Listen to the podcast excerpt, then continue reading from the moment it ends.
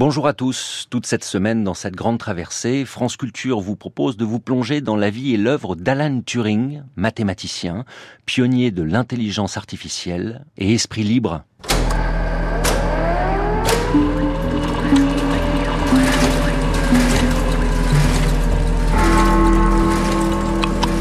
Qui êtes-vous? Alan Turing. Ah, Turing, le mathématicien. Exact.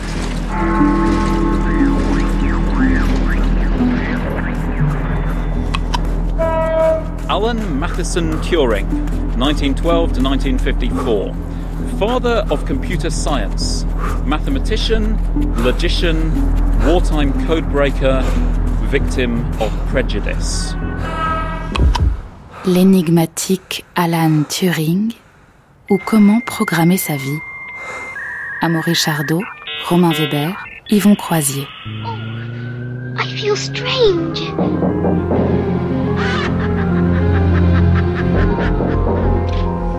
Alan Turing est né en 1912 et il est mort en 1954. Entre-temps, il a inventé l'ordinateur et puis il a gagné la Deuxième Guerre mondiale. Turing, grâce à ses travaux, a, permis d'écourter la guerre de deux ans. Turing est un héros qui avait tout pour euh, rester inconnu et c'est un héros qui est devenu une célébrité. Alan Turing est un personnage éminemment romanesque. C'est un destin tragique. C'est un personnage fascinant. Ce type est un génie. Bah, Alan Turing, c'est d'abord un, un, chercheur. Le père de l'informatique, quand même. Le père de l'intelligence artificielle. Il s'est demandé euh, qu'est-ce que ça voudrait dire penser pour une machine? Et puis, c'est un excentrique anglais dans le, le, le, bon sens du terme. Qui était mal à l'aise, qui avait du mal à parler aux gens, et quand même quelqu'un de très aimable. Ça peut paraître assez étonnant quand on se dit, mais ce, ce génie des mathématiques, il est fan de Blanche-Neige et les Sept Nains. Libre penseur dans une société qui était très puritaine. Turing est devenu véritablement une icône de la fierté homosexuelle, de la revendication des droits des homosexuels. Quand on sait que l'inventeur de, de l'ordinateur devait être aussi un coureur de fond pour les Jeux Olympiques, enfin ça, ça, ça en dit long un petit peu sur cette, cette espèce de personnage un peu venu d'ailleurs, quoi. Alan Turing est l'une des très rares personnes dont on peut dire, si ça se trouve, si lui avait pas été là, l'histoire du XXe siècle aurait été différente.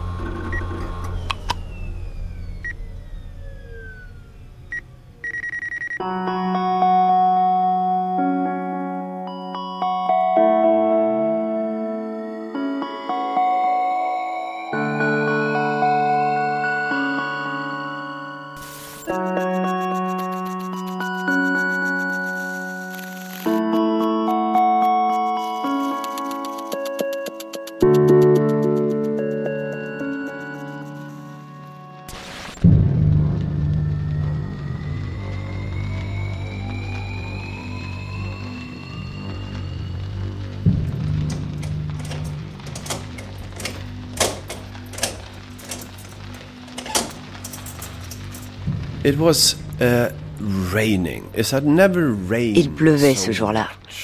Jamais depuis des décennies il n'avait autant plu. Madame Clayton, une vieille dame, était la femme de ménage d'Alan Turing. Tous les jours, elle se rendait chez lui et l'aidait tant il était maladroit. Mais ce mardi, il pleuvait, elle est allée chez Alan Turing à Winslow, elle a ouvert la porte et elle a senti une odeur inhabituelle. Elle a remarqué qu'il n'avait pas ramassé le lait qu'on lui avait livré. Elle est montée et elle l'a vu allongé sur son lit avec une moitié de pomme à côté de lui. Ha Une pomme empoisonnée. Le sommeil de mort. Oh Une tranche de la pomme empoisonnée et les yeux de la victime se fermeront à jamais dans un sommeil de mort. 8 juin 1954, banlieue de Manchester, Jean Lassègue. Une femme rentre dans une maison. Ben, cette femme, c'est la femme de ménage qui vient faire le ménage chez, chez Alan Turing et qui découvre Turing, plutôt son cadavre, sur un lit avec de la bave aux lèvres. Bon, donc elle doit, j'imagine, appeler immédiatement la police qui vient et qui constate le décès de cet homme et un décès peu banal puisque euh, Turing avait euh, fait macérer une pomme dans du cyanure. Et que c'est en mangeant cette pomme qu'il est passé de, vie à trépas. Sachant que euh, Turing, en 1938, quand il faisait son PhD Princeton, à Princeton en logique mathématique, avait vu huit fois Blanche-Neige et les Sept Nains. C'était un film qui l'avait complètement marqué, donc un dessin animé. Et comme chacun sait, euh, il y a aussi une histoire de pomme que Blanche-Neige va, va avaler, mais pas complètement, puisque la pomme reste coincée dans, dans sa gorge et que finalement elle ne meurt pas. Tandis que lui, euh, Turing, meurt. À ce qui paraît, euh, il chantait la chanson de Blanche-Neige absolument constamment. Donc ça devait faire écho à une situation psychique.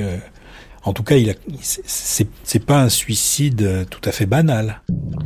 Plongeons la pomme dans le chaudron pour qu'elle s'imprègne de poison.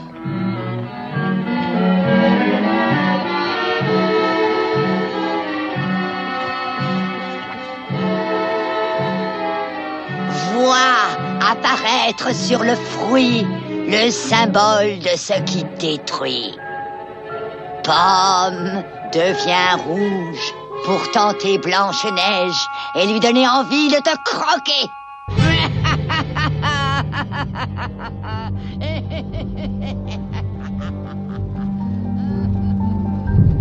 David Lagerkrantz, est-ce qu'on sait s'il y a eu une autopsie du corps de Turing?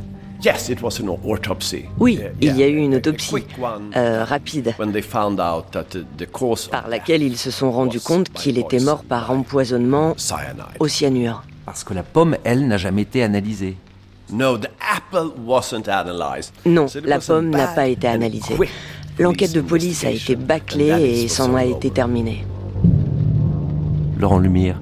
Euh, c'est une mort assez inédite, euh, romanesque, euh, qui a fait couler beaucoup d'encre, qui a généré pas mal de légendes urbaines. C'est quand même un, spécialiste de la cryptologie, c'est-à-dire de tout ce qui est message caché, etc. Alors, est-ce que lui-même a mis en scène sa propre mort? Mais est-ce qu'on a tous les éléments pour décoder cette mort-là?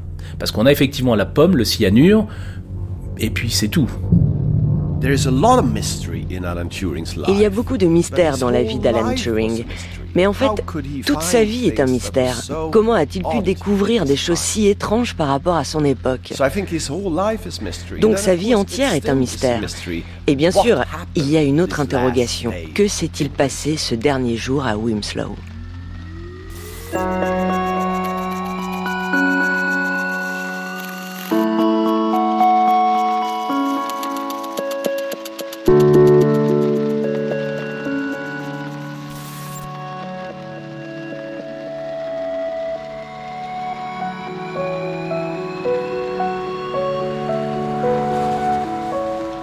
Que s'était-il passé ce jour de juin 1954 pour pousser au suicide l'un des plus grands cerveaux de son temps?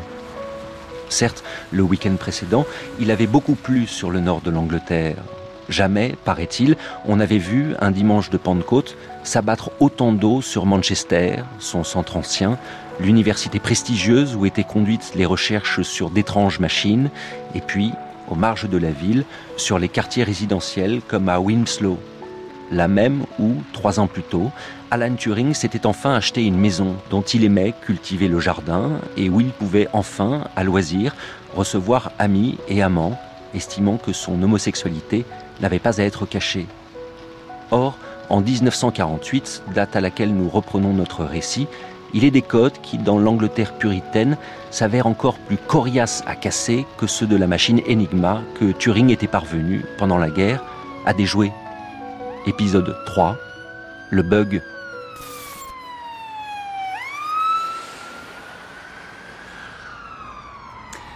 Manchester est célèbre pour la mise au point de certains des premiers ordinateurs fonctionnels, euh, mais ce qui est intéressant, c'est que Turing n'avait presque aucun rôle dans la conception informatique à Manchester. Ses idées avaient évolué. Il travaille maintenant sur les plus grandes questions philosophiques et scientifiques qui émergent du développement des ordinateurs. Comment utiliser des ordinateurs plus rapides et plus puissants Serait-il, par exemple, possible de faire un ordinateur capable de penser? James Sumner, vous êtes historien des technologies ici à l'Université de Manchester. Comment ça se passe quand euh, Turing arrive à Manchester en septembre 48 Turing ne se sentait pas à sa place à Manchester, mais pour lui, cela avait toujours été le cas dans le passé. Il trouvait la vie euh, idée moquée, euh, c'est comme euh, assez sale. Et il avait choisi de vivre dans une petite ville nommée Wilmslow, à 18 km. Parfois, il courait toute la distance jusqu'à l'université.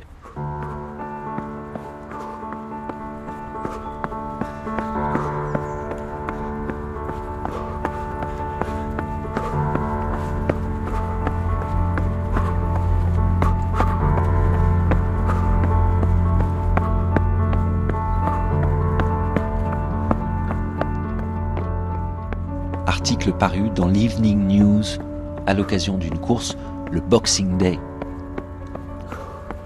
L'athlète électronique. À l'opposé de l'image populaire du scientifique, Alan Mattison Turing, célibataire de 34 ans, grand et modeste, partira en dernière ligne de la course à handicap de 3 miles organisée par le Walton Athletic Clubs pour le Boxing Day. Bien que ce soit sa première saison dans les meetings, Turing est le meilleur coureur de fond de son club. Il est docteur Turing et on lui doit la conception de l'Automatic Computing Engine, plus connu sous le nom de cerveau électronique. Il se montre très discret au sujet de ses prouesses, tant sportives que scientifiques. Attribue aux Américains l'essentiel du travail effectué sur l'A et E, assure qu'il court pour garder la forme, mais reconnaît qu'il faisait partie de l'équipe d'aviron de son collège à Cambridge.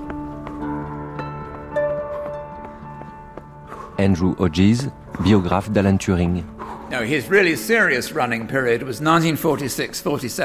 La période où il court vraiment sérieusement, c'est plutôt vers 1946-47.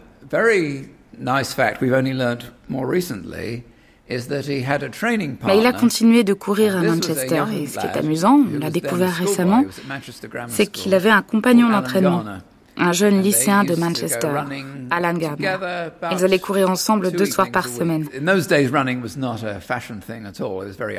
À l'époque, courir n'était pas du tout à la mode, c'était peu commun.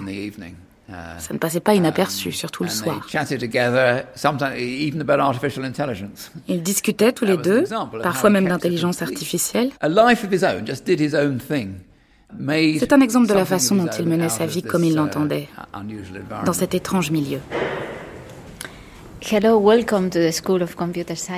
Bonjour, bienvenue à l'école d'informatique. Nous sommes dans le bâtiment Tom Kilburn à l'université de Manchester. Je m'appelle Eva Navarro.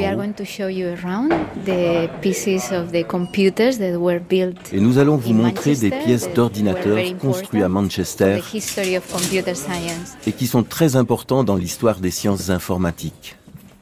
We are going to see uh, some remaining pieces uh, from the baby, which, which was the first nous allons voir quelques pièces, des vestiges du Baby, qui était le premier ordinateur du monde avec programme enregistré. The 21st of June of 1948. Baby a fonctionné la première fois le 21 juin 1948. Alan Turing n'a pas participé à la conception du Baby parce qu'il est arrivé à Manchester juste après qu'il a été lancé en juin. Mais on peut dire que Baby a été inspiré par l'idée de la machine universelle d'Alan Turing, qu'il avait décrite dans son article de 1936, la fameuse machine de Turing. Mike Courton, vous êtes vous étudiant en mathématiques et en sciences de l'informatique ici à Manchester face à cette reproduction de l'ordinateur Baby sur lequel Turing travaille quand il arrive en 1948. Est-ce qu'on peut décrire à quoi ça ressemble? Euh, C'est très difficile parce qu'en effet, si on, si on s'imagine un ordinateur, on, pense de quelque chose de petit. Bien sûr, le Manchester Baby est énorme. Euh, donc on voit beaucoup de tubes, beaucoup de câbles. C'est vraiment un truc énorme de dimension euh, à 5 sur 2 mètres. Euh, et il y a beaucoup de, de tubes et des câbles, oui, c'est comme, comme ça. Et un petit écran.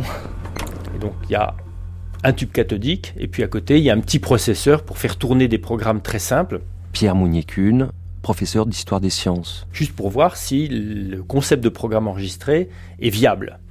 Et une fois cette démonstration faite, les ingénieurs de l'université de Manchester se lancent dans la construction d'une grosse machine capable de traiter les calculs importants que demandent euh, les autres sciences, la physique, euh, la chimie, euh, éventuellement l'ingénierie, l'aéronautique, etc.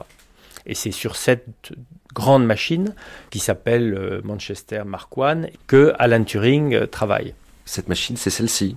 Cette machine, c'est celle-ci. C'est une machine de laboratoire.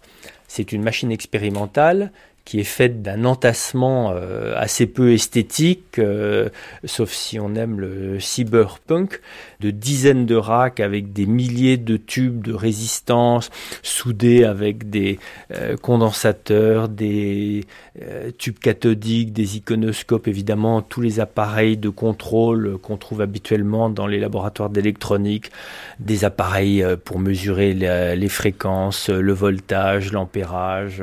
C'est un entassement de matériel de laboratoire électronique, mais qui est capable de faire des calculs à partir d'un programme enregistré. Il y a des câbles qui courent au plafond. ça, ferait hérisser les, cheveux de n'importe quel inspecteur du travail ou de n'importe quel spécialiste des normes industrielles aujourd'hui. Tout ça dans un, un vieux bâtiment en briques, euh, plancher et fenêtres fermées. Il devait faire une chaleur de dingue là-dedans. On est dans les universités anglaises du milieu du XXe siècle, donc ce sont ces grands bâtiments de briques, euh, pas forcément très joyeux, c'est fonctionnel. L'ordinateur euh, chauffe énormément, donc en hiver à Manchester c'est bien agréable, en été on étouffe. Et l'inconvénient principal, c'est que les tubes claquent.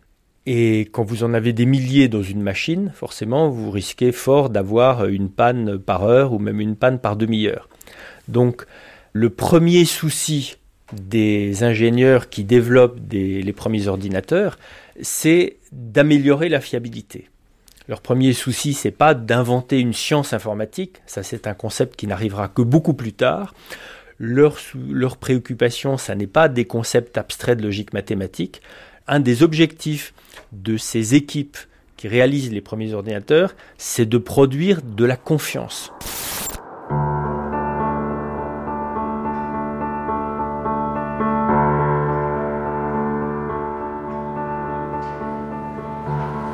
Ces fenêtres du haut, là, un petit bâtiment en briques, deux étages, neuf fenêtres donnant sur l'intérieur du campus de l'université. Et donc le bureau d'Alan Turing, lui, était de l'autre côté. Oui, Dermot Turing. Vous êtes déjà rentré, vous, dans ce bâtiment? Où travaillait votre oncle?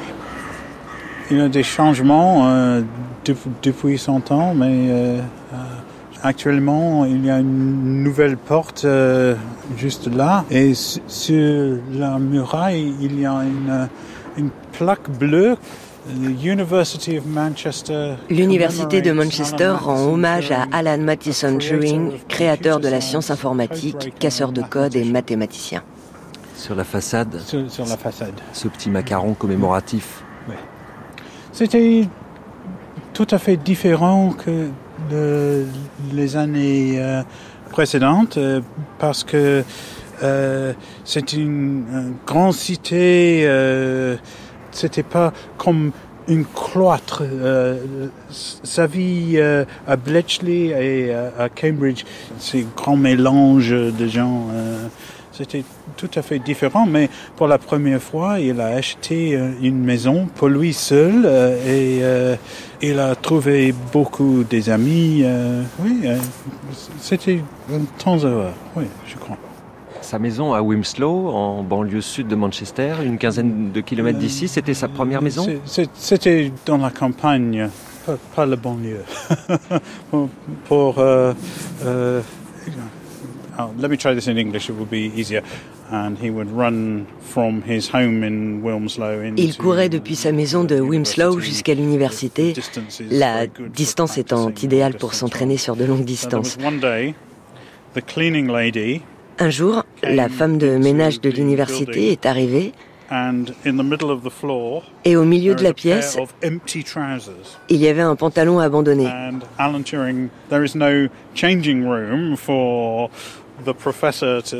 Il n'y avait pas de vestiaire pour les professeurs pour qu'ils se changent. Donc il avait laissé son pantalon étalé en plein milieu.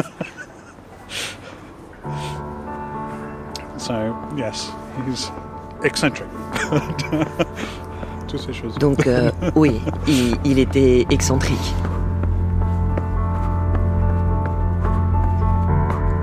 Andrew Hodges. He was had this uh, certainly had a very Um, um, il avait certainement une personnalité assez tactile et j'imagine de l'énergie physique à revendre.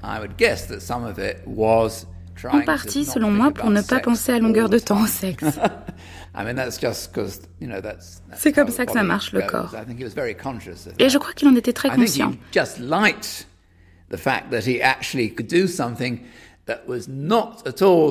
Il était sans doute content de pouvoir faire quelque chose qui n'avait rien à voir avec les maths, la science, etc. Être um, juste quelqu'un d'ordinaire, faisant une activité physique avec des gens d'autres milieux, plus populaires, dans son club d'athlétisme. Il voulait rester jeune, c'est sûrement vrai aussi. Il a toujours semblé très jeune. Uh, il n'avait pas pris une ride à 40 ans. Et il voulait vraiment être vu encore comme un jeune homme, et y compris dans sa vie sexuelle. Il a toujours eu une vie euh, sexuelle et affective extrêmement contrariée, Turing. Laurent Alexandre.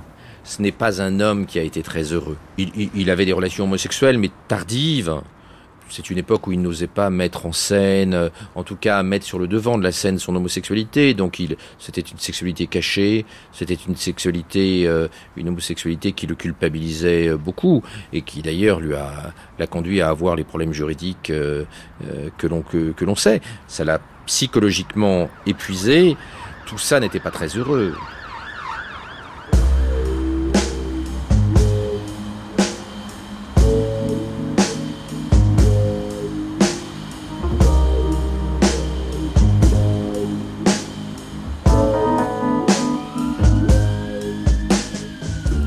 Jonathan Swinton, vous êtes euh, chercheur indépendant en histoire des mathématiques et de la, des théories biologiques ici à Manchester.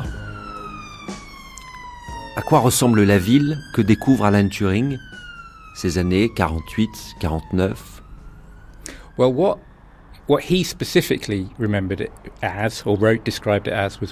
Il la décrivait comme uh, crasseuse.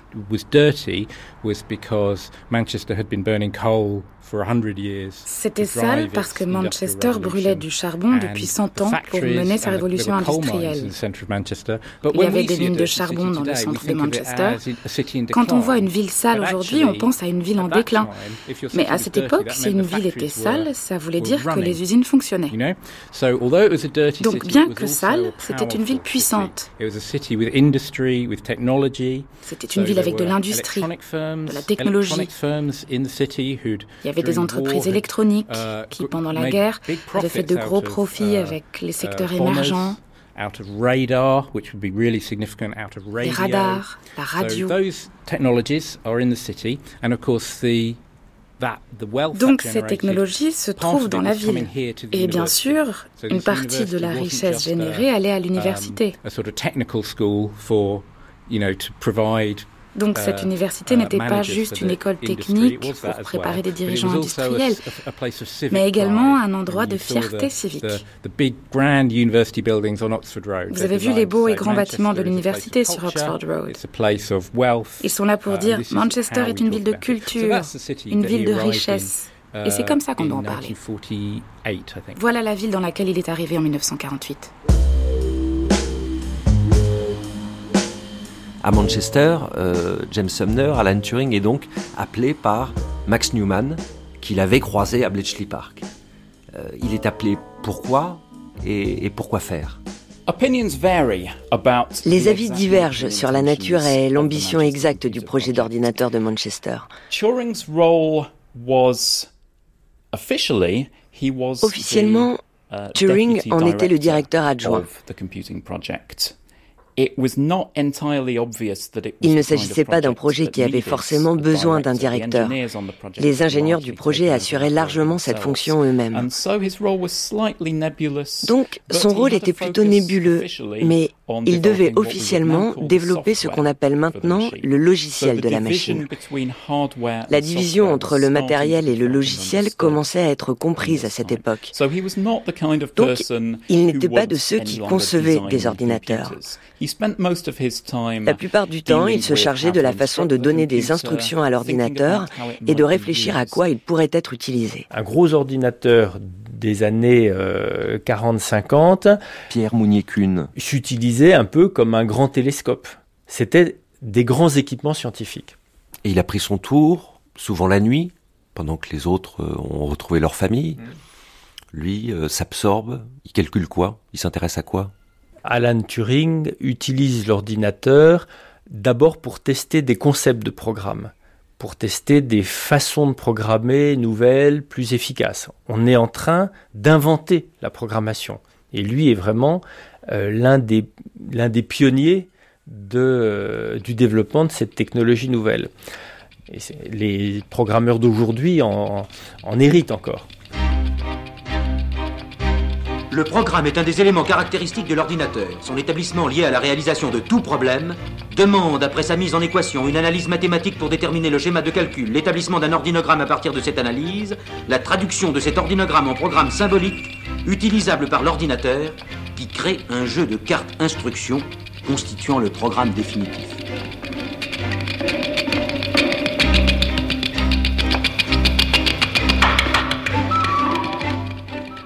Une machine, c'est bête, hein, d'accord Donc ça n'a pas accès au sens.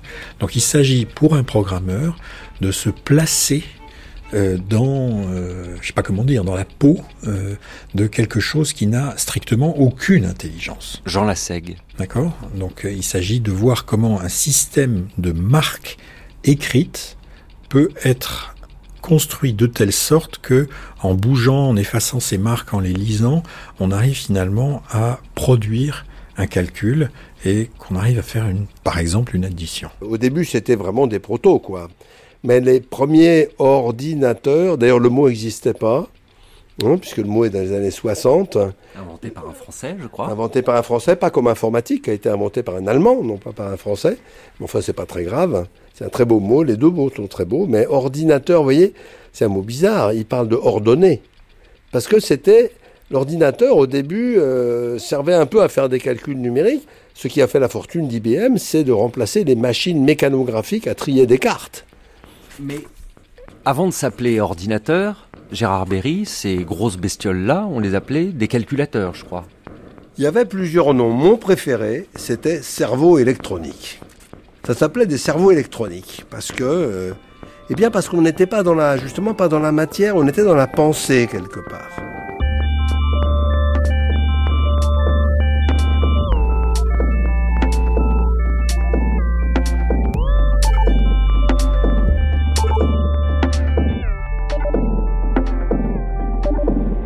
Voici dans ces grandes lignes le fonctionnement du cerveau électronique. Le problème est exposé en 36 pages d'équations. Par exemple, les équations sur lesquelles vous avez séché au lycée, ax plus b égale 0 ou ax2 plus bx plus c égale 0, ce sont les instructions sur carte perforée qui permettront à la machine de faire ces différentes opérations au moment voulu. Dès que les instructions sont mises en place, la machine est mise en marche et peut effectuer 50 multiplication de 14 chiffres, je répète, 50 multiplication de 14 chiffres en une seconde. Écoutez bien le cliquetis des relais. Attention.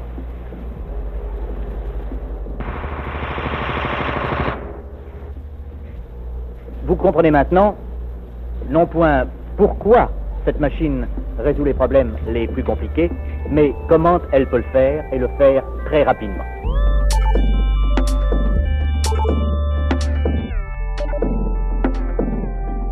James Sumner. De plus en plus, il s'est éloigné de son rôle officiel. Il ne s'occupait plus vraiment de conception de logiciels pour d'autres personnes, mais utilisait l'ordinateur comme un outil pour ses propres recherches. Et il pensait à la signification philosophique de l'ordinateur. Depuis de nombreuses années, il s'intéressait à ce qu'il appelait construire un cerveau. Et il a vu l'ordinateur comme une occasion de tester la nature de la pensée et des fonctions du cerveau. Ce qui l'intéressait, c'était de savoir si on pouvait vraiment dire qu'une machine pensait. Et quand il était à Manchester, il a beaucoup parlé à des gens travaillant sur la science du cerveau. Il y avait un neurophysiologiste, Geoffrey Jefferson, selon qui on ne pouvait dire que la machine pensait. Il savait comment les cerveaux fonctionnaient, il avait regardé les machines électroniques, mais pour lui, les différences étaient trop grandes. Pour Turing, c'était passé à côté. Il disait, vous tournez en rond. Vous dites, je sais à quoi ressemblent les cerveaux, la pensée, à ce que font les humains. Ce que font les humains n'est pas ce que font les ordinateurs, donc les ordinateurs ne peuvent pas penser. Bien sûr que vous allez aboutir à cette conclusion, disait Turing, si vous pensez comme ça. Il a donc décidé de monter une expérience. Est-ce que ça a du sens de dire qu'une machine pense? C'est pas tellement le cerveau. Il s'est bien sûr euh, posé la question hein, de savoir si on pouvait reproduire un cerveau, mais euh, euh, il voit bien que c'est c'est difficile et donc il se dit bah, peut-être qu'on peut simplement regarder si l'activité d'une machine peut être mise en parallèle avec l'activité des hommes. Jean-Gabriel Ganassia, professeur d'informatique et chercheur en intelligence artificielle. Mais en même temps, il sent que cette idée qu'une machine pense, c'est euh, euh, quelque chose qui n'est pas accepté, qui choque. Et donc il va euh, euh, essayer dans ses premiers articles de réfuter les objections qu'on fait à l'idée qu'une machine pense. Et c'est là où il va introduire la notion de, test de Turing telle qu'on la connaît aujourd'hui. Mais il avait déjà une première version du test de Turing en 1947. Et là, elle était faite avec un jeu d'échecs. Il dit, ben, supposons que on fasse jouer quelqu'un euh, alors, il imaginait hein, juste des, espèces de petits de choses très très simples, hein, un peu l'équivalent des minitel, des petits écrans hein, avec des, petits claviers. On s'envoie des messages et donc à, travers ces messages, on peut essayer de euh, jouer aux échecs. Et puis maintenant, si on substitue à l'insu dans des joueurs une machine, est-ce qu'il va se rendre compte de quelque chose Donc ça, c'était la, première question qui s'est qui s'est posée. Et euh, euh, en 1950, il va euh, imaginer que on va avoir une machine qui dialogue. Il écrit un article de philosophie. Jean Lassègue. Qui est un article tout à fait important, publié en 50. Hein, dans une revue de philosophie. Dans une revue de philosophie qui a pignon sur rue, qui existe encore, qui s'appelle Mind. Donc ça c'est quand même étonnant hein, de penser que ce scientifique euh, écrit un article de philosophie qui propose de réfléchir à la question de savoir si les, machines peuvent penser. Bon. Et euh, l'article en question propose un jeu qui, qui s'appelle le jeu de l'imitation. Et euh, il se trouve que ce jeu de l'imitation aura une fortune extraordinaire puisque ce sera un peu considéré comme le, le mythe fondateur de ce qui deviendra l'intelligence artificielle. Est-ce qu'une machine peut penser? Oh, vous avez visiblement lu certains de mes articles. Qu'est-ce qui vous fait dire ça? Eh bien, le fait que je sois dans un poste de police, accusé d'avoir supplié un jeune homme de toucher mon pénis, et que vous, vous me demandiez si une machine peut penser. Étonnant. Elle peut ou pas? Est-ce qu'une machine pourrait un jour penser comme un être humain? La plupart des gens disent que non. Vous n'êtes pas la plupart des gens. Le problème, c'est que vous tournez la question d'une manière stupide. Ah oui? Il est évident qu'une machine ne peut penser comme un être humain. Une machine est différente d'une personne. Et donc pense différemment. La véritable question, c'est est-ce qu'on doit, sous prétexte que euh, quelque chose pense différemment de nous, en conclure d'office qu'il ne pense pas Vous aimez les fraises, je déteste le patin à glace. Vous pleurez devant des films tristes, je, suis allergique au pollen. Que nous prouvent ces différences de réaction, ces différentes préférences, si ce n'est que nos cerveaux fonctionnent différemment et que nous pensons différemment? Et donc, si nous pouvons le concevoir pour nous, nous pourrions le concevoir pour des cerveaux faits de cuivre, de câbles, d'acier. C'est ça. Le thème de votre fameux article. C'est quoi le titre? Ça s'appelle le jeu de l'imitation. Ah oui, et c'est de ça que ça parle?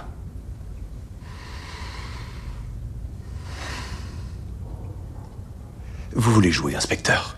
Comment ça se joue? Euh, Il y a euh, deux pièces et dans une pièce il y a un interrogateur, et dans l'autre pièce il y a deux joueurs, un homme et une femme. Bien. Alors pourquoi un homme et une femme? Turing ne donne pas de, de réponse à ça, mais on peut imaginer que un homme et une femme, c'est ce qu'on peut trouver de plus grand comme différence entre deux individus de la même espèce. Le but du jeu consiste pour l'interrogateur à essayer de deviner qui est l'homme, qui est la femme. Bien. Mais en cours de partie, sans le dire à l'interrogateur, on enlève le joueur masculin et on le remplace par une machine convenablement programmée. La question de Turing est est-ce que l'interrogateur se sera rendu compte au bout d'un certain nombre de minutes que sans l'avoir prévenu, on a euh, changé, on a enlevé l'homme et on l'a remplacé par une machine?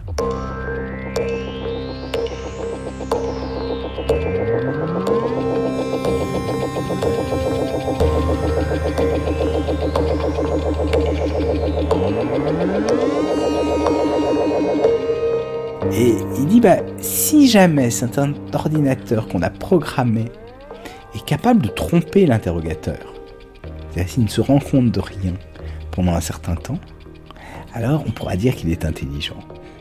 Et il donne des exemples de dialogue. Il y a des questions comme euh, quelle est la longueur de vos cheveux? Et là, l'ordinateur il dit Oh, mi-long, je suis coiffé à la garçonne, 20 euh, cm. Ce qui est très intéressant parce que ça veut dire qu'il trouve une stratégie, bien sûr. Mais il va plus loin. Il lui demande une addition. Et la machine euh, euh, met un certain temps. C'est-à-dire qu'elle met le temps qu'on pourrait imaginer qu'un homme mette pour faire l'addition. La machine mime une défaillance humaine. Tout à fait, puisque déjà à l'époque, les machines faisaient des additions beaucoup plus vite que, les hommes. Mais elle mime plus que ça. Elle fait une erreur. Et elle fait une erreur dont on pourrait imaginer que c'est l'erreur d'un homme.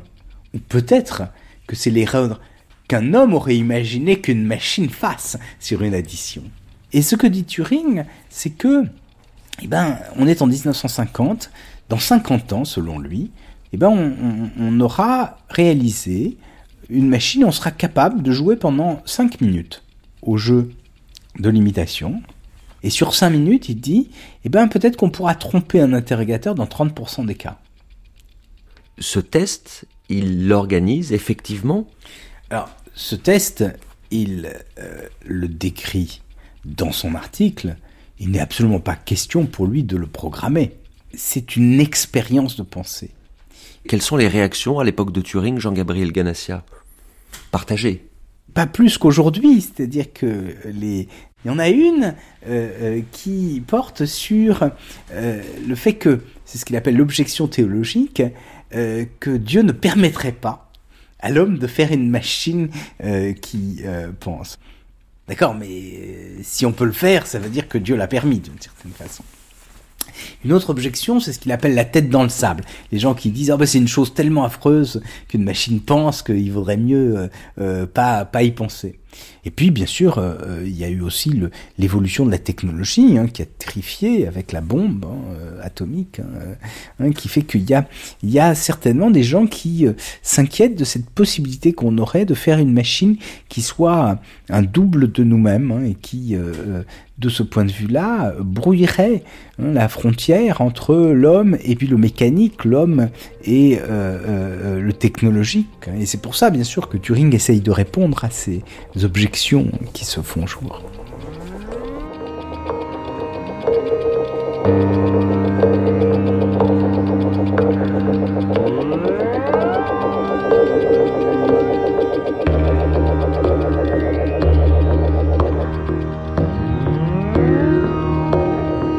Donc à partir de ce moment-là, l'article se complique beaucoup et commence à devenir intéressant, alors qu'on le présente généralement de façon extrêmement naïve, comme simplement une espèce de, de premier cri de victoire, en quelque sorte, à l'égard de l'intelligence artificielle.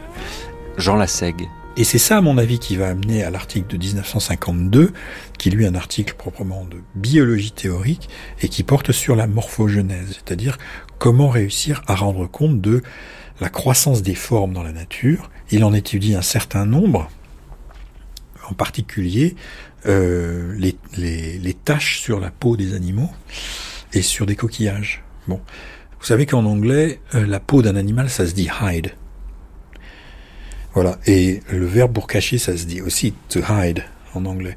Le fait que Turing ait travaillé sur la peau des animaux ne me paraît pas complètement anodin, c'est-à-dire que c'est le lieu où on est capable de cacher quelque chose. Hein. Euh, la peau, c'est ce qui vous sépare de l'extérieur, et euh, c'est à la fois l'écran et ce qui révèle. Voilà, donc qu'il ait travaillé sur cet exemple-là me paraît intéressant.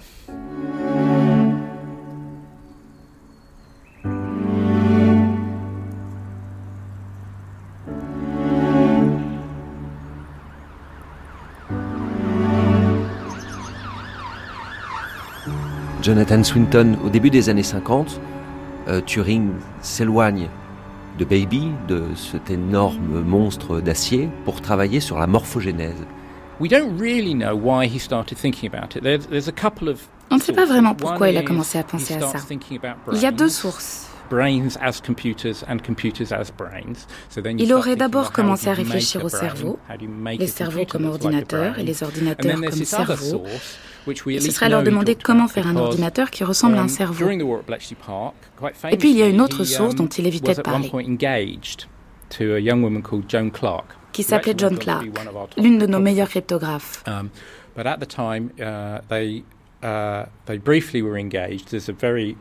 La représentation de cet événement dans le film récent sur Turing est inexacte, mais ça s'est vraiment passé. Pendant une pause, tous deux s'étaient allongés sur la pelouse, cueillant une marguerite, et si vous cueillez une marguerite et que vous la retournez, il y a quelque chose qu'on appelle des bractées, les petites parties vertes, comme des petits doigts verts en dessous. Et si vous comptez les bractées, vous en trouverez 13. 13 à Bletchley Park, 13 à Paris. N'importe quelle marguerite, n'importe où, aura 13 bractées. Et 13 est un nombre de Fibonacci. Pourquoi y a-t-il des nombres de Fibonacci dans les plantes on sait qu'il s'est posé la question. Alan Turing chose to use his precious computer time on Alan Turing a donc choisi d'utiliser son temps précieux sur l'ordinateur, un temps rationné, on ne pouvait pas faire autrement, pour essayer d'éprouver les mathématiques sur la morphogénèse, les motifs et les formes. C'est sur cette machine-là, Pierre Mounier-Kuhn, qu'Alan Turing, les, derniers mois de sa vie, modélise sa morphogénèse. Oui, oui.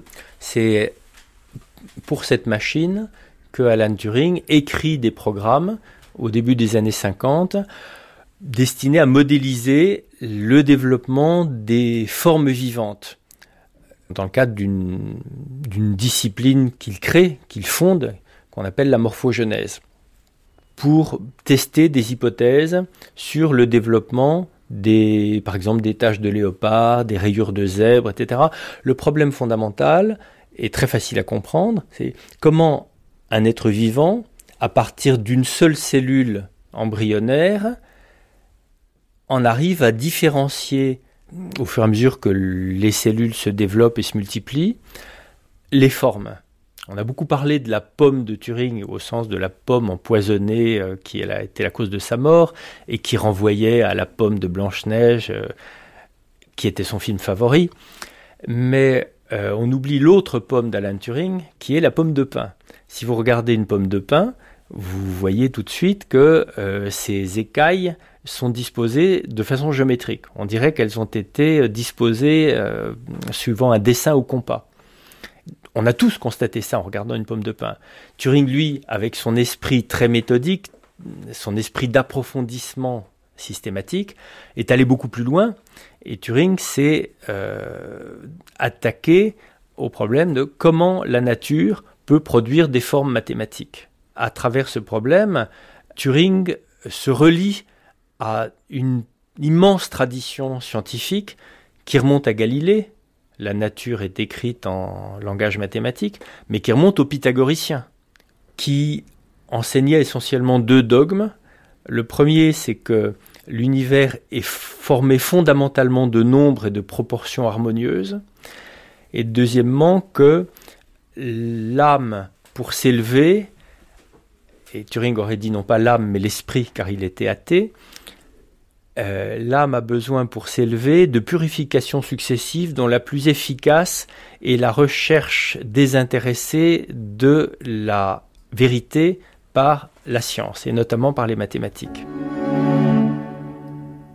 France Culture, toute cette semaine, grande traversée Alan Turing, épisode 3, le bug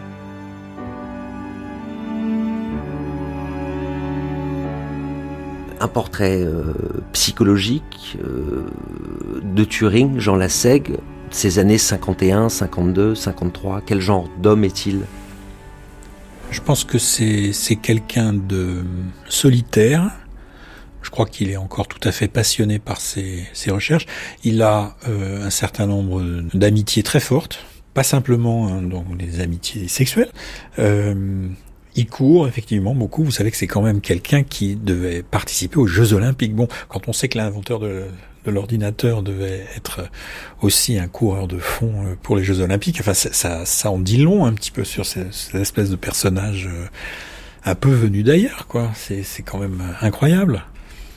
Je crois qu'il a besoin de se dépenser physiquement, vu le, la, concentration dont il a besoin euh, pour penser ce qu'il pense.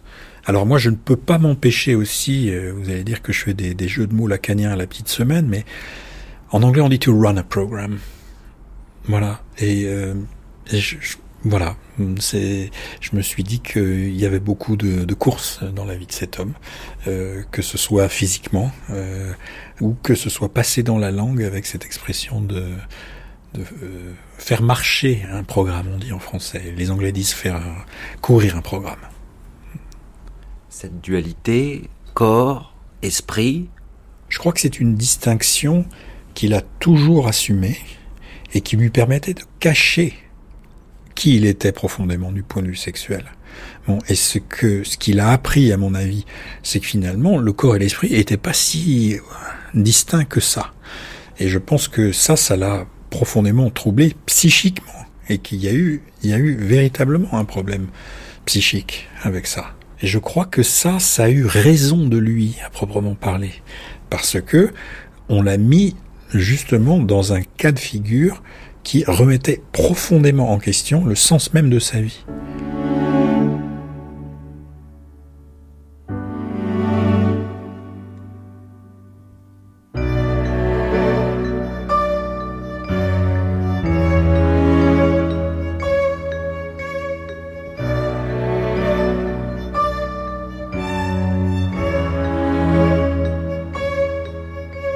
Est-ce que, euh, Laurent Lemire, l'homosexualité est une clé de lecture possible de la vie d'Alan Turing?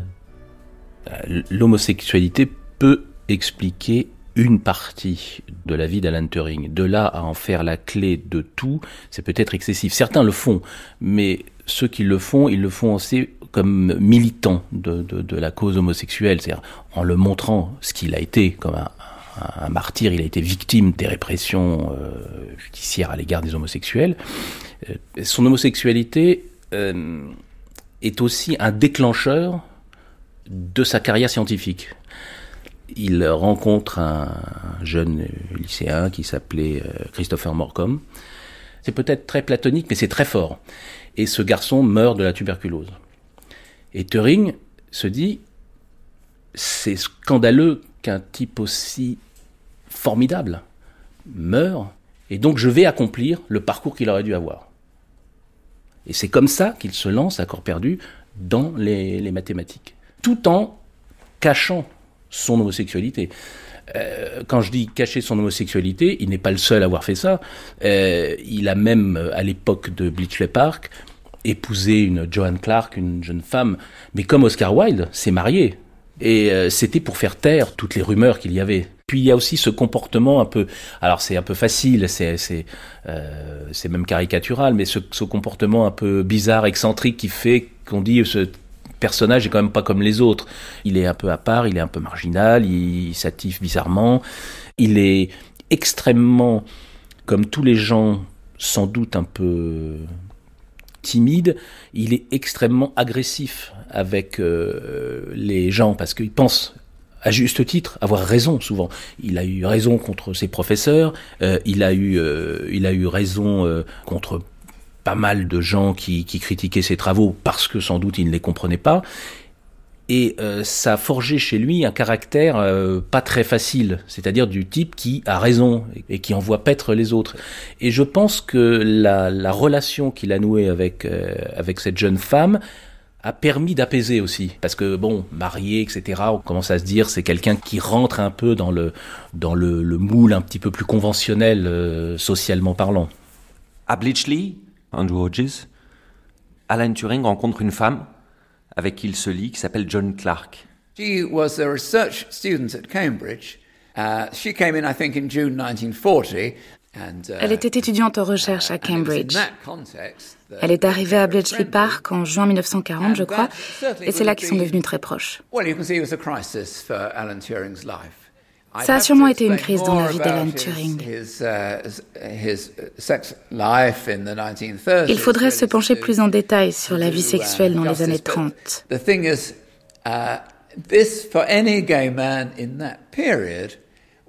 Car c'était une question que se posaient tous les hommes homosexuels alors.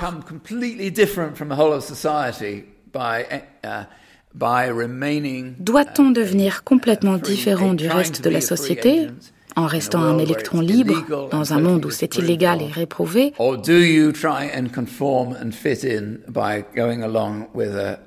Ou bien doit-on essayer de rentrer dans le rang en se mariant?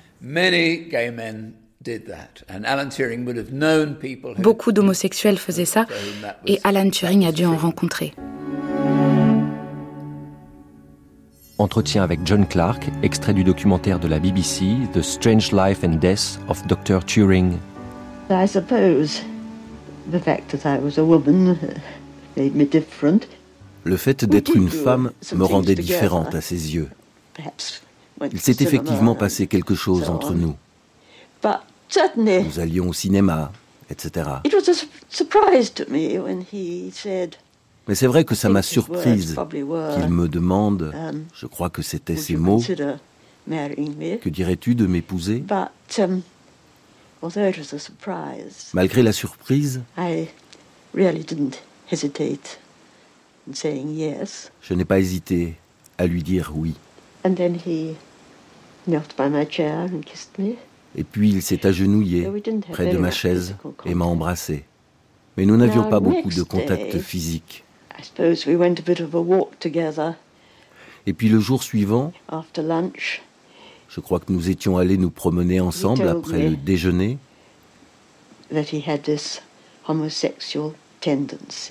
Et il m'a dit qu'il avait une um, tendance homosexuelle. Naturellement, ça m'a un peu inquiété.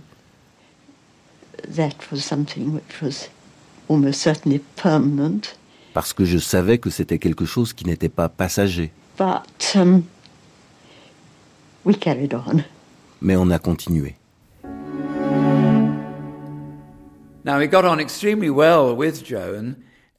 Ça se passait extrêmement bien avec Joan Clark. Ils avaient le même humour, des intérêts communs, uh, ils aimaient les maths, le vélo. Mais ce n'était pas vraiment une histoire d'amour. Uh, Et je pense qu'elle s'en rendait compte. Il l'a demandé en mariage, mais il lui a tout de suite dit après que ça ne fonctionnerait sûrement pas parce qu'il avait des tendances homosexuelles. Il ne pouvait pas s'en cacher. Il ne pouvait pas vivre une double vie, ce n'était pas dans sa nature. Elle le savait, et je pense qu'elle a toujours su que ça n'aboutirait sûrement pas.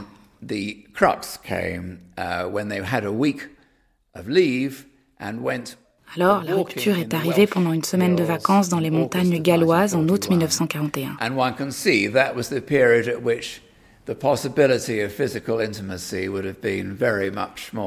Forcément, pendant les vacances, l'intimité physique s'impose. Et c'est là qu'il a dû rompre. Il ne pouvait pas prétendre que c'était une relation sérieuse. Uh, il a certainement regretté d'avoir à le faire. Et il a cité des vers d'Oscar Wilde, qui était à cette époque la figure homosexuelle tragique la plus connue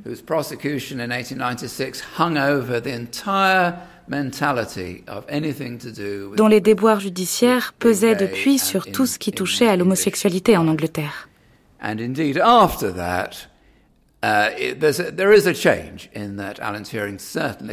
Et de fait, après ça, il y a eu un changement.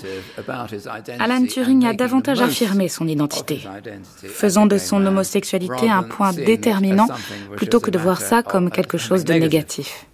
La société s'arroge le droit d'infliger à l'individu d'effroyables châtiments, mais elle a aussi le vice suprême d'être superficielle. La morale est serve du temps et du lieu, non l'amour. Aimons. La radiodiffusion française présente Ballade de la geôle de Reading d'Oscar Wilde, interprétée par Alain Cuny, dans la traduction d'Alain Barou. Musique originale de Maurice Jarre.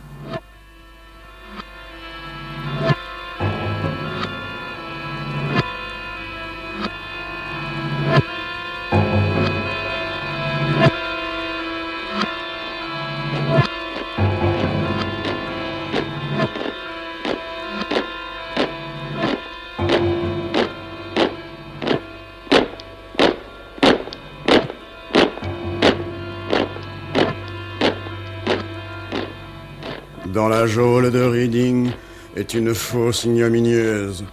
Elle enferme un homme maudit que mordent à jamais les flammes. Dans le brûlant linceul qui l'enveloppe et sur sa tombe point de nom.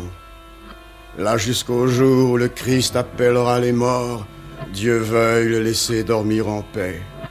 Pourquoi verser sur lui des larmes insensées ou exhaler de vaines plaintes? Un homme tue celle qu'il aime et pour cela, il faut qu'il meure. Et tous les hommes tuent leur amour. Que chacun veuille m'entendre. Les uns le font d'un regard de haine, les autres tuent avec de bonnes paroles. Le lâche, c'est avec un baiser. Mais celui qui est brave se sert de son épée.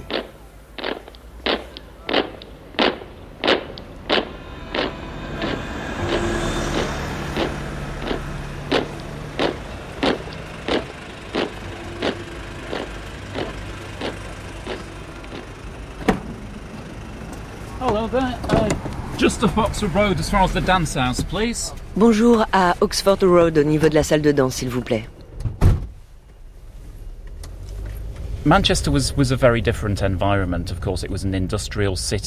Manchester était un endroit très différent, bien sûr. C'était une ville industrielle. Il n'y avait pas tellement d'élite intellectuelle.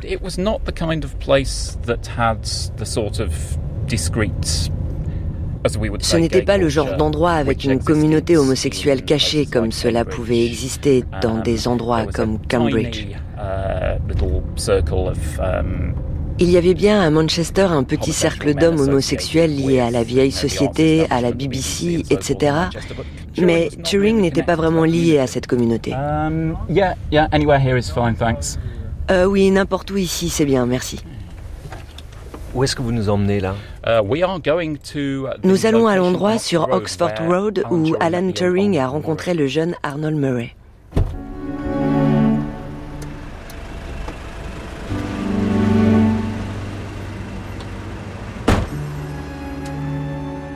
En 1951, euh, Laurent Lemire, Turing travaille à Manchester, et là, il, il s'assume ouvertement homosexuel. La donne a changé à ce moment-là, il a une vie un peu plus, non pas euh, dissolue, mais il se, il assume euh, plus euh, facilement son homosexualité.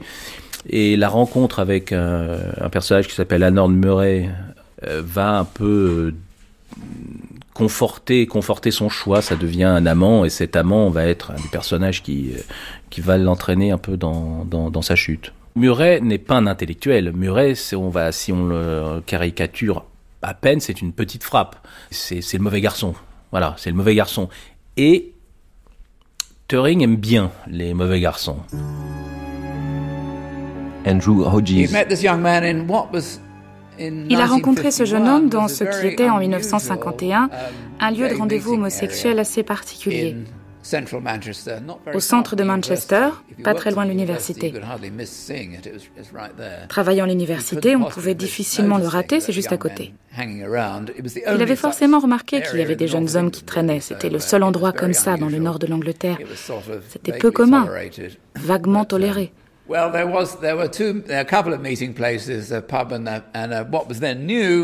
Il y avait deux endroits. Un pub et ce qui était nouveau, un milk bar, qu'on appelle maintenant un coffee shop.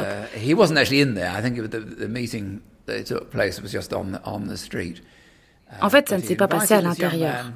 Je pense qu'il l'a rencontré dans la rue. Il a invité ce jeune homme, Arnold, chez lui. C'était assez rare. Et ça reflétait sans doute le fait qu'il voulait une vraie relation. Pas une histoire seulement sexuelle.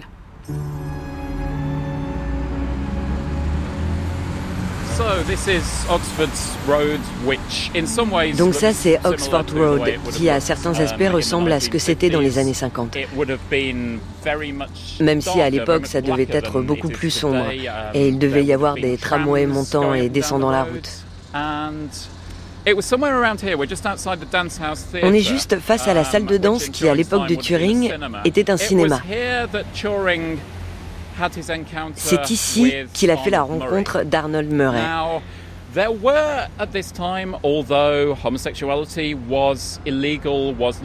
À cette époque, même si l'homosexualité était illégale et largement cachée, dans toutes les grandes villes de Grande-Bretagne, il y avait des hommes qui, d'une façon ou d'une autre, parvenaient à se retrouver et se rencontrer en public.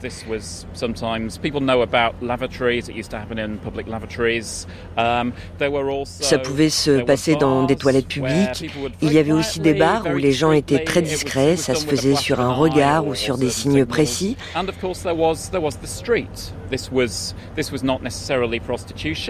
Et bien sûr, il y avait la rue. Ce n'était pas forcément de la prostitution, ça pouvait l'être, mais c'était souvent des hommes, parfois d'âge différents, de classes sociales différentes, qui se retrouvaient très souvent pour de brèves relations. Turing est aussi très intéressé par la marginalité du personnage.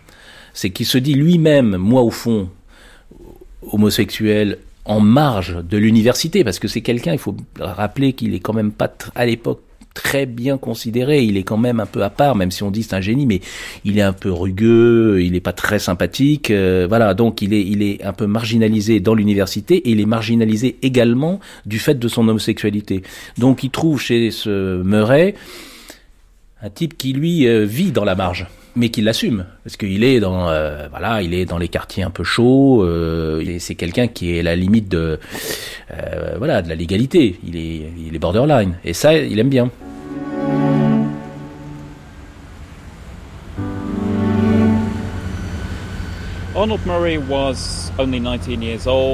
Arnold Murray n'avait que 19 ans. Il est venu chez Turing, ils ont passé une nuit ensemble. Et c'est le genre de choses qui sont probablement arrivées plusieurs fois dans la vie de Turing et dont personne n'aurait dû entendre parler. Sauf que peu après, la maison de Turing a été cambriolée. On lui a volé des choses.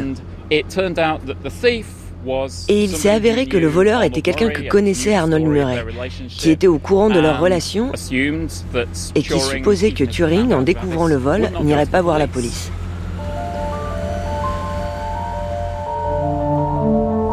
Qu'est-ce qui s'est passé? Turing, Alan, professeur à King's College. Apparemment, il y a eu cambriolage. Qu'est-ce qu'il fait à Manchester? Quelque chose avec des machines. Mais il dira pas de quoi il s'agit. Professeur Turing, inspecteur Nock, police de Manchester. Professeur Turing. Andrew Hodges, qu'est-ce qui se passe le 23 janvier 1952 Well, it's a very odd Eh bien, c'est une curieuse coïncidence. Juste au moment où il est devenu une sorte de figure nationale, il était traité comme un gourou à la radio.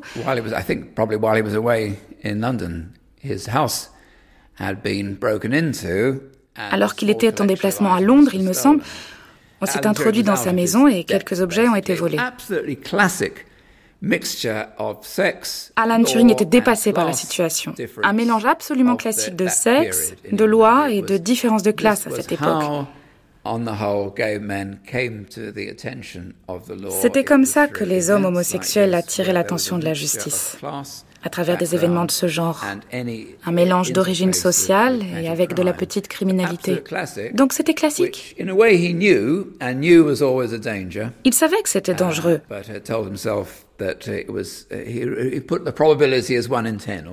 Mais il se disait que la probabilité d'être pris était peut-être d'une chance sur dix. Sauf qu'il n'était pas bien préparé pour gérer les conséquences.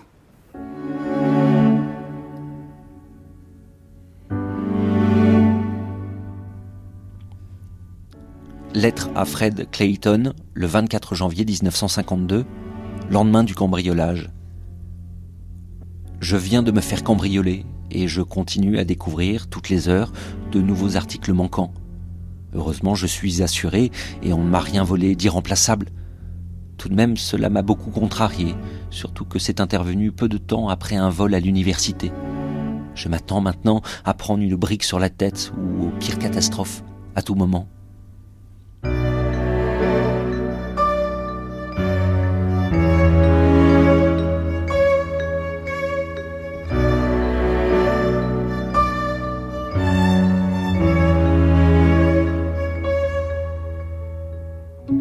Consequences were, well, he went to the police about the burglary.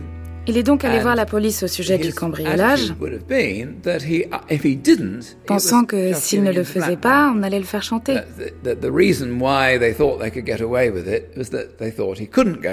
Ces cambrioleurs pensaient s'en sortir, pensant qu'il n'irait pas se plaindre, vu qu'en y allant, on pourrait savoir qu'il était impliqué dans quelque chose, à l'époque, d'entièrement illégal.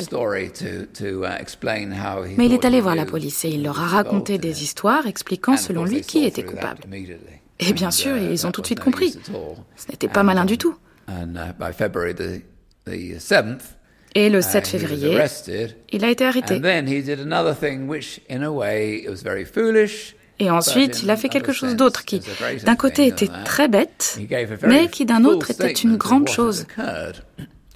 Uh, il a fait un rapport complet de tout ce qui s'était passé. Il n'était pas obligé de le faire. Il aurait pu simplement refuser de parler et ça aurait été parole contre parole. Ça ne serait peut-être pas aller plus loin. Mais il a tout raconté.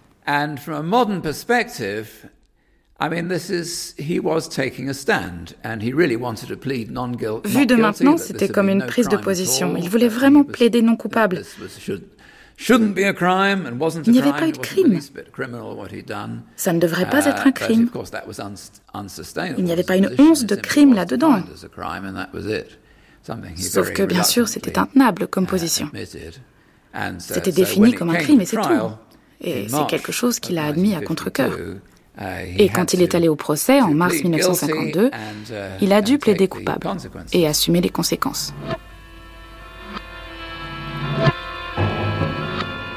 Extrait du Criminal Law Amendment Act 1885, section 11, outrage à la décence. Tout individu de sexe masculin qui commet, en public ou en privé, ou prend part à la commission, ou obtient ou essaie d'obtenir la commission de tout individu masculin, tout acte d'indécence manifeste avec un autre individu de sexe masculin, sera coupable d'un délit et, étant reconnu coupable de cela, il sera de la responsabilité de la Cour de l'emprisonner pour une période n'excédant pas deux ans avec ou sans travaux forcés.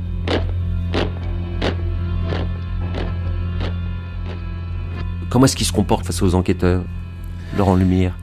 Je dirais qu'il s'en fiche.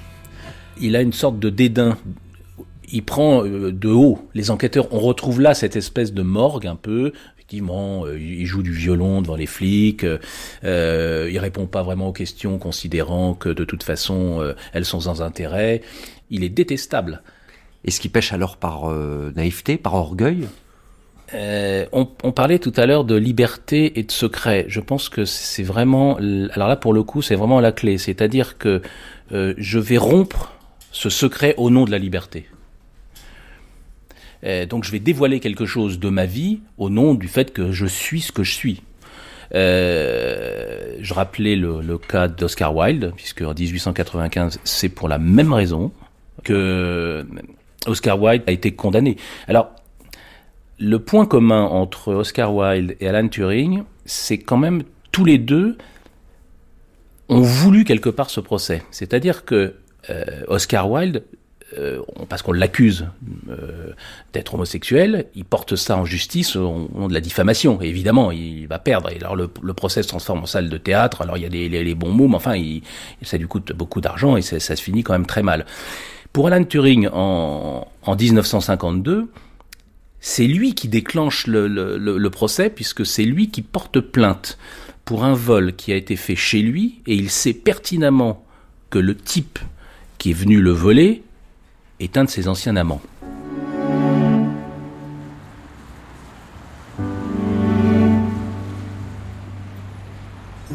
James Sumner. His attitude is unusual because he was very clear sa réaction est insolite parce que ce qu'il avait fait était très clair. Il a parlé à un officier de police, utilisé des mots crus pour décrire ce qu'il avait fait. Il a dit clairement, oui, j'ai commis tel ou tel acte sexuel. C'était certain que ça allait le condamner.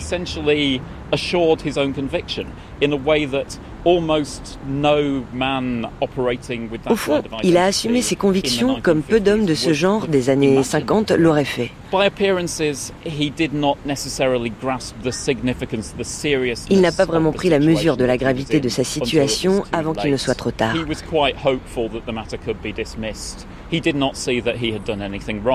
Il espérait que l'affaire soit abandonnée. Il ne voyait pas ce qu'il avait fait de mal et bien sûr aujourd'hui en 2018 on ne voit pas ce qu'il a fait de mal. Il avait un profil beaucoup plus proche d'un homosexuel moderne que d'un homosexuel caché des années 1950 et ça fait partie de sa tragédie.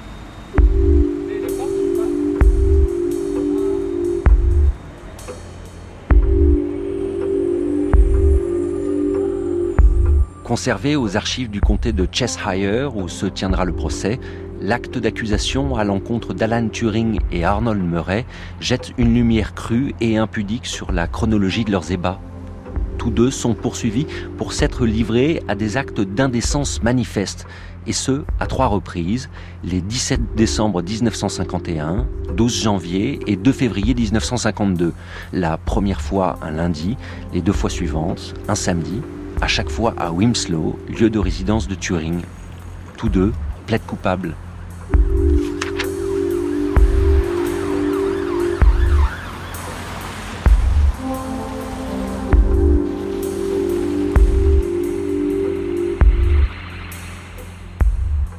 Est-ce que c'est un procès euh, médiatisé? Euh, Est-ce que ça défraie la chronique? Ou est-ce que, ma foi, c'est une affaire judiciaire parmi d'autres? Jonathan Swinton There were lots of press. Um, I don't know how, but apparently there were lots of the national newspapers were there. They were very keen. Beaucoup de journaux nationaux étaient très friands d'histoires d'homosexualité. Um, there's a, a, a British tabloid called the News of the World, which shut in Il y a un tabloïd britannique, News of the World, qui a plus tard fermé dans des circonstances embarrassantes. Ça a toujours été un terrible journal. Mais ils avaient des titres géniaux. Et lorsque le procès de Turing s'est ouvert, le dimanche suivant, un de ces articles avait titré L'accusé avait un cerveau puissant. Parce qu'on savait ce qu'il faisait sur l'ordinateur de Manchester. Et c'est d'ailleurs comme ça qu'il a dragué Arnold Murray. Il lui a sans doute dit, je travaille sur le cerveau, tu sais, le cerveau de Manchester. Est-ce qu'à un certain moment donné, Turing n'a pas craint que sa condamnation ne puisse nuire à la crédibilité de ses recherches?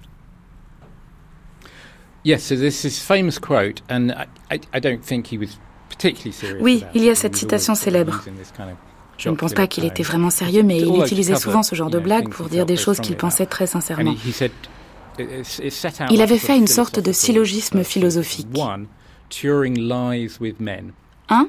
Turing couche avec des hommes. Et en anglais, coucher, to lie, signifie aussi mentir. 2.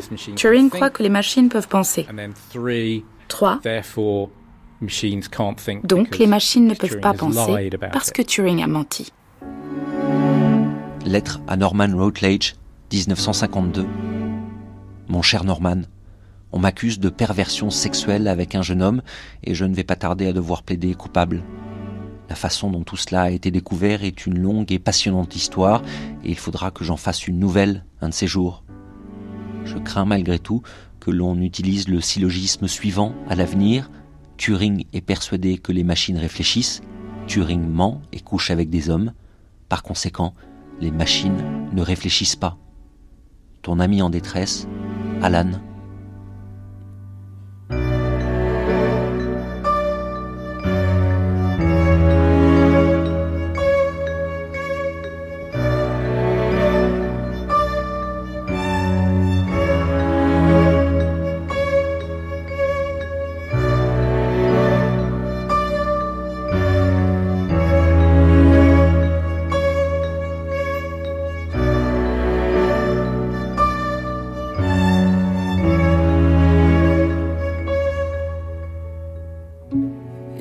en plus, euh, Andrew Hodges, au policier qui l'arrête, Alan Turing, euh, ne peut pas raconter ce qu'il a fait pendant la guerre. Tout ça est couvert par le secret.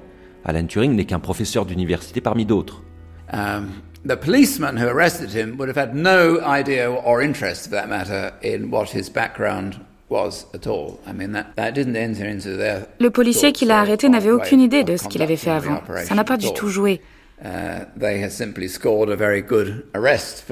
avaient juste effectué une arrestation de plus. But it, nevertheless, it's obvious that by the time it came to trial, he would want to signal that without giving anything away that he was important. Mais c'est évident que quand c'est devenu un procès, Turing a voulu, sans rien révéler, faire entendre qu'il était quelqu'un d'important qu'il avait été important pour le pays.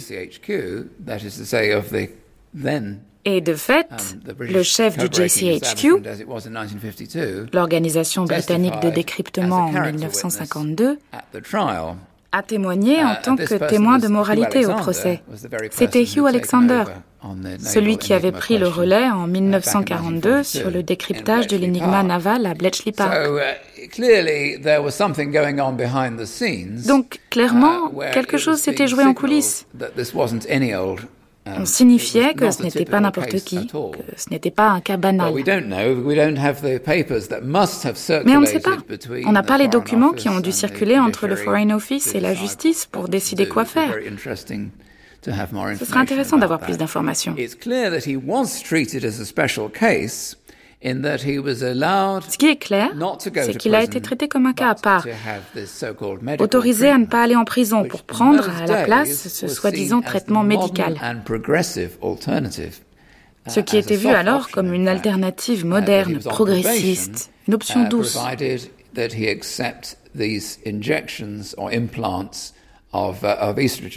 Um, il restait en liberté surveillée à condition qu'il accepte ces injections ou un plan d'œstrogène censé neutraliser son désir sexuel. C'était le marché et je pense qu'il l'a accepté à contre-coeur. Uh, Parce que ne pas l'accepter aurait signifié l'emprisonnement et bien sûr la fin de sa carrière académique. Comment est-ce qu'on peut expliquer que Alan Turing ait été condamné?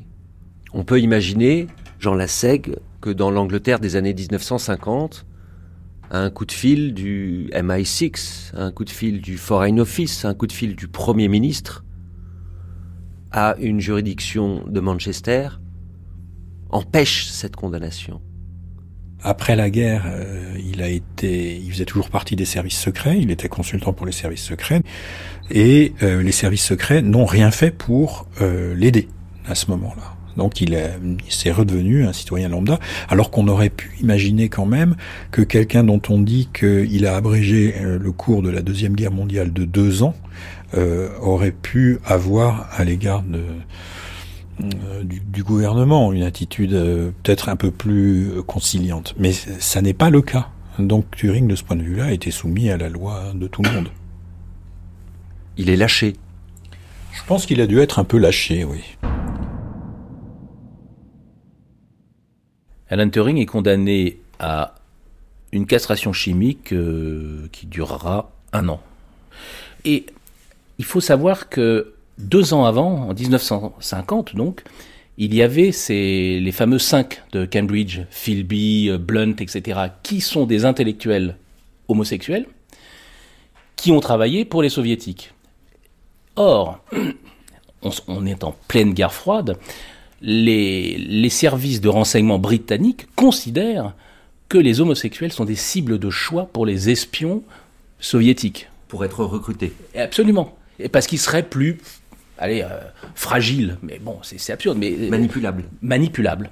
Exactement. Donc ça, ça a sans doute joué, c'est-à-dire que ça a été un, séisme quand même. Cinq intellectuels, euh, et non des moindres, de Cambridge, où était passé d'ailleurs Turing, qui travaille pour l'Union soviétique, ça fait. Donc on a après un mathématicien, on se dit, mais attention, danger, il va finir par travailler pour Moscou. Oui, parce qu'on pense qu'il euh, il est un personnage vulnérable et sa vulnérabilité peut mettre en danger euh, euh, la nation. voilà. Et c'est sans doute une des clés parce qu'on comprend assez mal pour une histoire aussi faible parce que c'est quand même à l'origine c'est quand même un vol. Alors d'accord, le type qui l'a volé a une histoire avec avec Alan Turing, mais enfin ça paraît totalement disproportionné. Pourquoi une castration chimique, Laurent Lumière? On sait euh, pourquoi est-ce que c'est prescrit? Le but de la castration chimique était de réduire la libido, puisque l'homosexualité était un délit considéré comme une perversion sexuelle. Donc on traitait les homosexuels comme des pervers sexuels. Des déviants. Des, voilà, c'est une forme de déviance et on se dit on va agir sur la, sur la libido, donc on va empêcher à ces personnes d'avoir du désir, des pulsions, tout simplement. Jonathan Swinton. C'est quelque chose qui n'est pas vraiment clair et mériterait plus de recherche. Mais c'était une période où les psychiatres étaient formés à dire que certains cas d'homosexualité étaient médicaux et pouvaient donc être traités. Mais même ces psychiatres, la plupart du temps, n'auraient prescrit um, qu'une psychothérapie.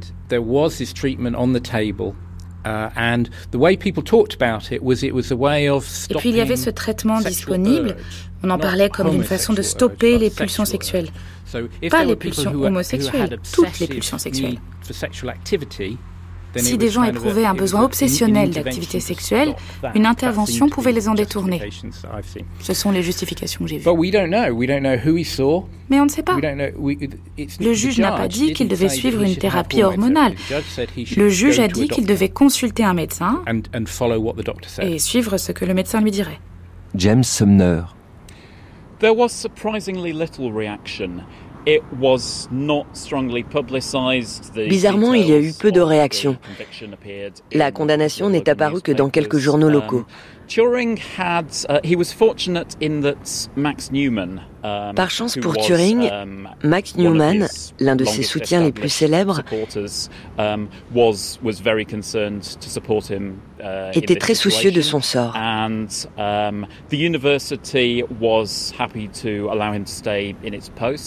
L'université, elle, souhaitait le garder à son poste et il a même été promu après son arrestation. Many of his colleagues, some of them were Certains de ses collègues ont sûrement été surpris, mais la plupart n'avaient pas entendu parler de la sexualité de Turing. Ils le voyaient comme un individu étrange et ils ont juste ajouté ça à la liste de ses comportements bizarres. Donc, pour son travail à l'université, ça n'a pas changé grand-chose. De fait, il était déjà assez étranger à la vie de l'université en raison de ses recherches très personnelles. Quand il a été condamné à suivre un traitement hormonal, Turing a été inquiet que les effets de ce traitement réduisent ses capacités de travail.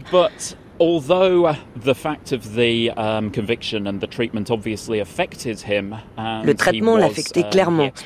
Il exprimait beaucoup d'anxiété dans les lettres à ses amis. Um, Mais il n'éprouvait pas de honte.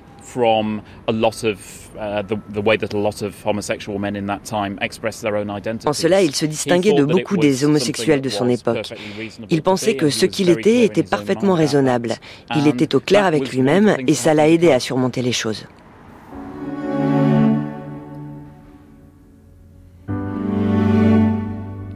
Lettre à Philippe Hall, 17 avril 1952. Je dois à la fois rester sous contrôle judiciaire pendant un an, pendant lequel je dois me soumettre à une organothérapie. Cela est censé réduire l'appétit sexuel dès qu'il s'éveille, mais il semble que tout redevienne normal dès que le traitement s'arrête. J'espère que c'est vrai. Les psychiatres ont l'air de penser qu'il est inutile de tenter la moindre psychothérapie.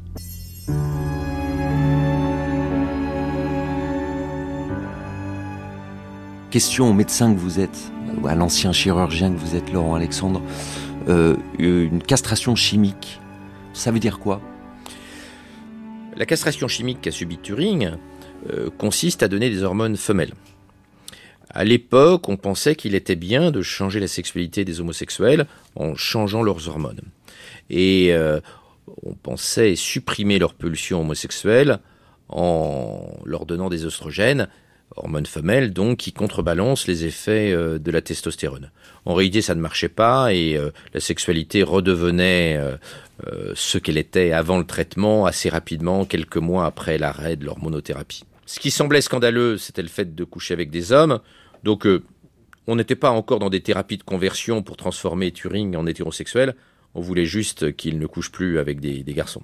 Et les effets physiques d'un tel traitement? Ça augmente le poids, ça diminue la libido, ça diminue l'agressivité, euh, et puis euh, ça fait beaucoup pousser les seins. Turing avait une gynécomastie, c'est-à-dire des, glandes mammaires hypertrophiées à la suite de ce traitement, et ça le rendait euh, profondément malheureux. inutile d'ajouter que le fait d'avoir des seins n'augmentait pas son pouvoir de séduction.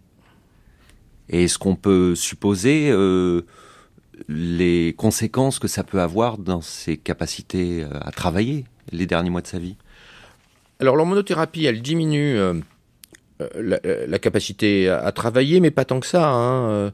On a vu des gens célèbres, des hommes célèbres, avoir des hormones femelles quand ils étaient atteints de cancer de la prostate et garder le pouvoir sans que cela affecte énormément leur capacité de concentration et leur réflexion il y avait presque euh, chez lui euh, l'idée devant le juge. Jean Lassègue. Euh, bah chiche, hein, faites-le, faites-le, ça ne va pas m'atteindre. Et euh, le fait d'être atteint par ça remettait cette, cette, croyance très profonde en lui que euh, il était possible de faire la distinction entre le matériel d'une part et le logiciel de l'autre, ce qui lui avait permis d'obtenir un certain nombre de ses résultats qu'il avait déjà remis en question avec euh, son travail sur la morphogenèse. Parce que dans la morphogenèse, finalement, cette croissance de forme, hein, elle ne dépend pas d'un code. Peut-être que euh, c'était plus compliqué et qu'il s'en est rendu compte. Et que, euh, bon, effectivement, il était non pas simplement une machine construite de briques, comme il avait pu lire dans cette encyclopédie pour les enfants qu'il avait reçu euh, en, cadeau de Noël à l'âge de 10 ans, mais qu'il était un organisme en croissance. Et que donc euh, la distinction corps-esprit n'était finalement peut-être pas aussi valide que ça. La nature n'est pas écrite. Voilà, c'est ça que Turing découvre, et c'est cette énigme-là qui va le poursuivre à la fin de sa vie.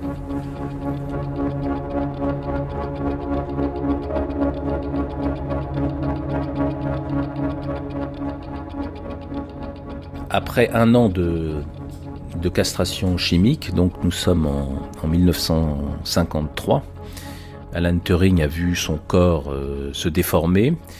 Donc euh, cet homme euh, plutôt athlétique et lancé va avoir des seins qui vont grossir, des, chairs devenir un peu plus flasques. Enfin bon, ça va beaucoup contribuer à le rendre dépressif. Et ça a contribué aussi à l'isoler fortement, c'est-à-dire que sa vie sociale, euh, pour le peu qu'il en avait, mais il en avait quand même, euh, s'est considérablement réduite. Donc il est de plus en plus euh, seul, solitaire, plongé dans ses travaux. Et on peut penser, c'est une des hypothèses, que cette dépression, qui peut peut-être être liée aussi au fait que ses travaux à l'époque sur la, sur morphogénèse, c'est-à-dire comment modéliser tout le vivant par des formules mathématiques.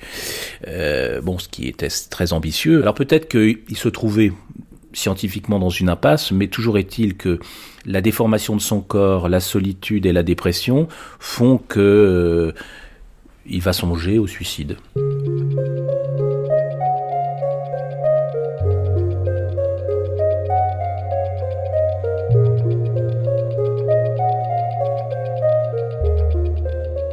Andrew Hodges. Alan Turing a dû subir ce traitement pendant un an. Et après, ça a été arrêté.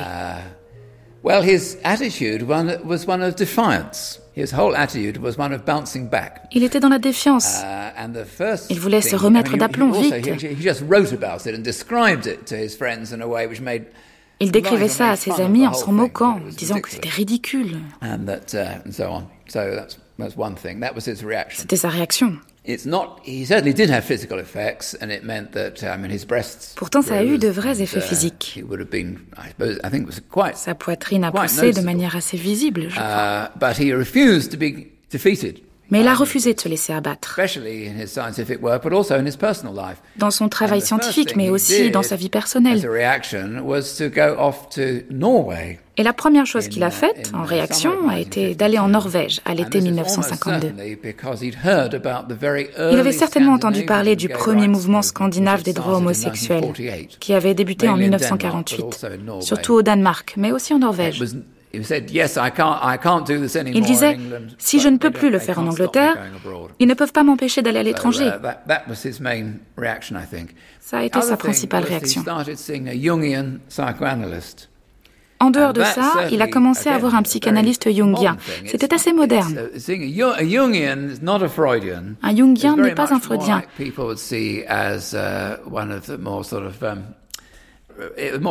C'est une thérapie beaucoup plus détendue.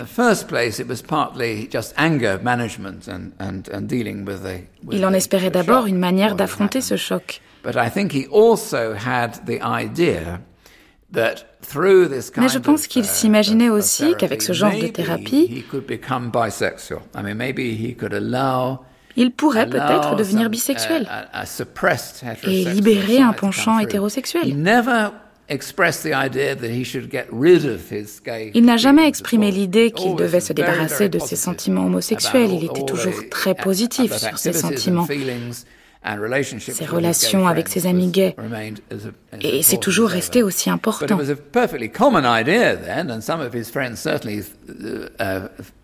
Mais, et c'était alors une idée parfaitement répandue, et certains de ses amis y croyaient certainement, il se disait qu'il n'était peut-être pas obligé de se restreindre à ça, uh, qu'il pourrait peut-être découvrir des sentiments hétérosexuels pour ensuite faire ce que d'autres hommes gays faisaient, avoir une vie de famille. Et je crois qu'il pensait que ça valait la peine d'essayer. Comment on peut interpréter, Jean Lassègue, le fait que Alan Turing, euh, les tout derniers mois de son existence, aille voir un psychanalyste? Euh, c'est sans doute qu'il ne devait pas bien se sentir. On peut l'imaginer, c'est pour la raison pour laquelle on va voir un psychanalyste généralement. Et il avait effectivement toutes sortes de bonnes raisons d'aller se confier à quelqu'un. Voilà, il se trouve aussi que cette euh, cette relation euh, a, a, évolué vers une amitié, puisque finalement il était reçu dans cette famille on a pu euh, interviewer les, filles de ce psychanalyste qui étaient encore euh, en vie il n'y a pas si longtemps, ou qui le sont peut-être encore d'ailleurs, je ne sais pas, euh, donc qui ont pu parler de Turing et de, la façon dont il se comportait. Donc c'est... elles, elles ont dit que c'était quelqu'un d'extrêmement attentif aux enfants, d'extrêmement joueur, et donc voilà, il, elle jouait avec lui. Vous voulez dire qu'il allait voir son psy et qu'il jouait avec les filles de son psy? Oui, absolument. Euh, il, il, était reçu dans cette famille. Outre le fait qu'évidemment, il avait des séances aussi de, de, travail psychanalytique à proprement parler. Il notait ses rêves, Turing. Euh, on le sait, mais on sait aussi que son frère aîné, John, euh, après son suicide, a trouvé ce carnet et, l'a détruit. On peut imaginer que c'était des, des, des, rêves érotiques euh, bon, euh, que la morale réprouvait. On, on, on peut l'imaginer. Euh, enfin, en tout cas, moi, c'est ce que je pense. Témoignage de John Turing à propos de son frère. J'ai rendu visite au psychiatre d'Alan qui m'a dit beaucoup de choses sur lui que j'ignorais. Entre autres, qu'il haïssait sa mère. Je refusais de le croire. Il m'a tendu deux carnets dans lesquels Alan avait écrit les choses que les psychiatres demandent à leurs patients, y compris leurs rêves. J'ai lu les deux carnets dans mon hôtel avec horreur. J'aurais voulu ne jamais le faire. Ses commentaires sur sa mère étaient épouvantables.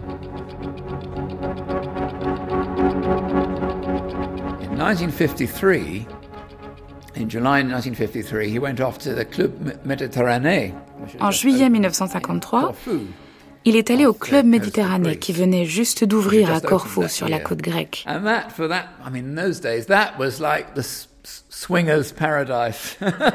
À cette époque, c'était le paradis des échangistes. Vu d'aujourd'hui, ça devait être très convenable, mais c'était dans le vent.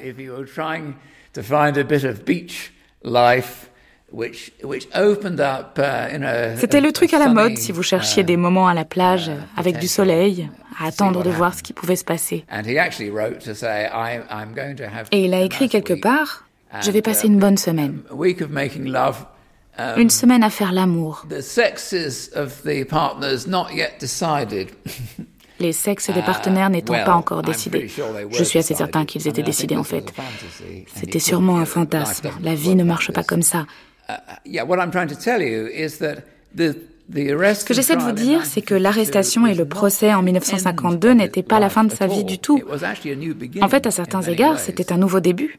Qu'est-ce qu'on peut imaginer des relations, euh, Jean Lassègue, entre Alan Turing et son psychiatre les derniers mois de sa vie? Bah, c'est ce que j'ai essayé de décrire dans ce texte, hein, euh, puisqu'il y a eu euh, cet ouvrage collectif là qui s'appelait Lettre à Turing, et euh, on m'a demandé d'écrire une, une lettre à Turing, et donc je me suis dit que j'allais jouer son psychanalyste. Je peux vous demander de lire ces quatre lignes? Oui, bien sûr. Vous auto-lire. Voilà, je vais m'auto-lire. Je me permets de vous écrire après que ma fille Maria m'a fait part de son inquiétude vous concernant. Il semblerait que dimanche dernier, pendant la journée à laquelle vous êtes joint à nous à la fête foraine de Blackpool, vous ayez consulté une diseuse de bonne aventure, la reine gitane, et que cette consultation vous ait bouleversé et plongé dans un profond mutisme. Je ne sais quelle prédiction a pu vous troubler à ce point, peut-être en sera-t-il ultérieurement question entre nous. J'ai eu le sentiment que ce qui vous avait troublé pouvait vous être apparu comme une prédiction néfaste. Cependant, je ne vous l'apprends pas, le futur n'est pas entièrement écrit, et il nous laisse à chacun un espace de liberté à conquérir, mais aussi à préserver. Une diseuse de bonne aventure. Oui, une diseuse de bonne aventure. Alors ça, j'ai trouvé ça intéressant quand même que... Ça, c'est vrai en revanche. Hein. Ça, c'est Rangis qui le rapporte. J'ai aucune raison de, de douter de ça. Il, effectivement, la famille Greenbaum est allée à Blackpool, qui, qui était pas très loin sur, sur la côte, où il y a une fête foraine euh, en dur qui est toujours là. Et, euh, et cette euh, reine gitane donc a dit quelque chose à Turing et je me suis évidemment euh, souvent posé la question de ce qui avait pu troubler Turing au point qu'il en soit sorti livide et, euh, et muet pour que ça le, ça le trouble autant. Qu'a-t-elle dit à Turing ce jour-là pour que deux jours après il mette fin à ses jours?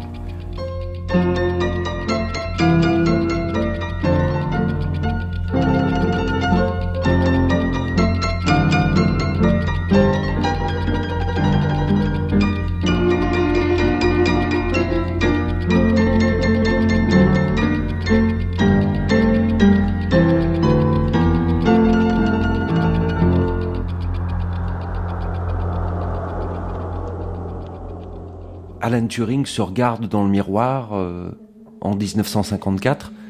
Arnaud Delalande, qu'est-ce qu'il voit? Alors il se voit lui, Alors il se voit lui, euh, pâle, blême, les yeux, les yeux chassieux. Il voit, il ouvre sa chemise et puis il y a des seins à la place de son torse. Et donc euh, l'image que lui renvoie le miroir n'est plus la sienne. Voilà, c'est comme Dorian Gray. Et c'est d'autant plus tragique pour cet athlète marathonien, voilà. Donc c'est quelque chose, le regard de soi, je pense qu'il ne supporte plus. Il est encore condamné euh, au secret finalement parce que de bout en bout de son histoire jusqu'à ce cambriolage où finalement il chute parce qu'il avoue son homosexualité, bon bah ça lui renvoie dans la figure qu'il vaut mieux se taire et donc il n'en peut plus. Euh, c'est pour ça que la thèse du suicide est quand même euh, la plus probable. Et simplement il a craqué. David Lagerkrantz, romancier. I don't know. I figure him je l'imagine seul et désespéré dans sa maison de Winslow. Sa vie triste et tragique.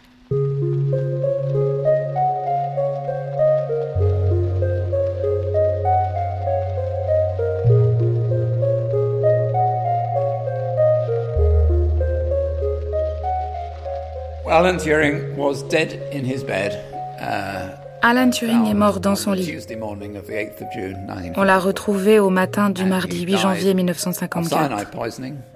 Il a succombé à un empoisonnement au cyanure.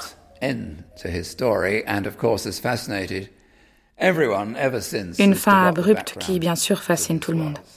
Empoisonné au cyanure, dites-vous, Andrew Hodges Au cyanure de potassium. Un poison mortel et rapide, le même qu'utilisaient les criminels de guerre nazis.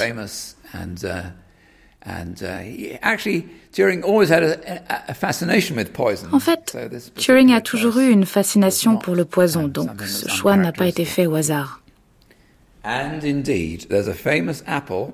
Et puis, bien sûr, il y a cette fameuse pomme. Il a ingéré le poison. Il en avait dans tout le corps et il a dû la manger. Il n'y avait pas d'autre moyen de l'ingérer que de plonger la pomme dans le cyanure de potassium et de manger la pomme. Et il est presque certain que c'est ce qu'il a fait. Ensuite, ça soulève d'extraordinaires questions. Pourquoi a-t-il fait ça? Et pourquoi dans ces circonstances?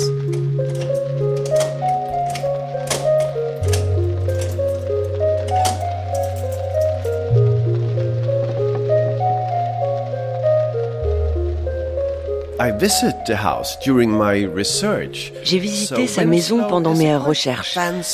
Winslow est un quartier assez aisé et quand vous rentrez, il y a un petit jardin. C'est une petite maison mais assez haute, en briques. Uh,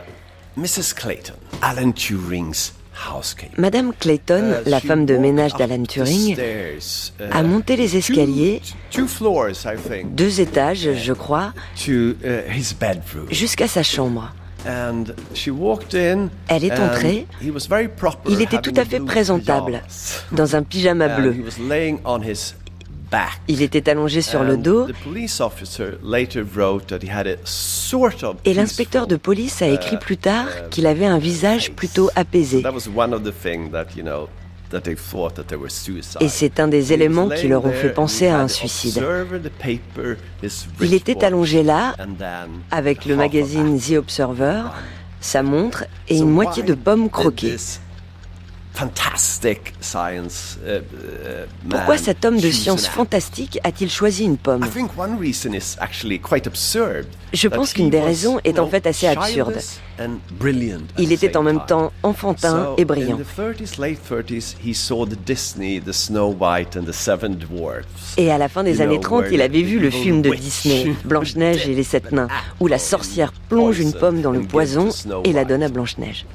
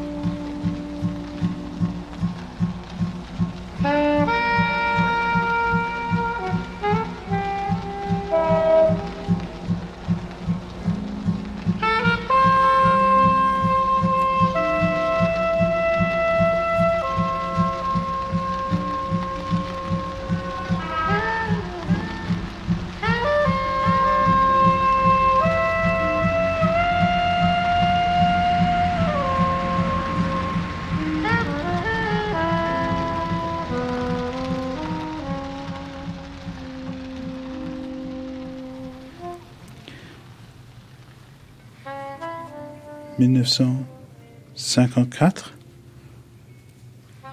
Death in the subdistrict of Wilmslow in the county of Chester. Décès dans le sous-district de Wilmslow, uh, comté de Chester. Male, 41 years. Alan Matheson Turing, homme, 41 ans. He's a university reader and a fellow of the Royal Society. Maître de conférences à l'université et membre de la Royal Society. Here is a long description of the cause of death. Et puis il y a une longue description de la raison de la mort qui dit asphyxie due à un empoisonnement au cyanure. L'équilibre de son esprit étant à ce moment perturbé, décédé en ingérant une quantité de cyanure de potassium dans une solution dans la chambre à coucher de son domicile à Wimslow le 8 juin 1954. Et après, ça dit PM, ce qui veut dire post-mortem. Dermot Turing, est-ce que vous avez un, un avis sur la raison du décès de votre oncle, Alan Turing? Oh, it's definitely a suicide. There's no question about that. Um, C'est un suicide, il n'y a aucun doute là-dessus. report is very clear. Uh, Le rapport du médecin légiste est très clair. Body of Alan Turing was completely Le corps d'Alan Turing était complètement saturé de poison. So it was a definite, deliberate Donc c'était un acte clair et réfléchi. Et puis il y a une multitude de preuves montrant qu'il avait envisagé de se suicider à d'autres moments de sa vie.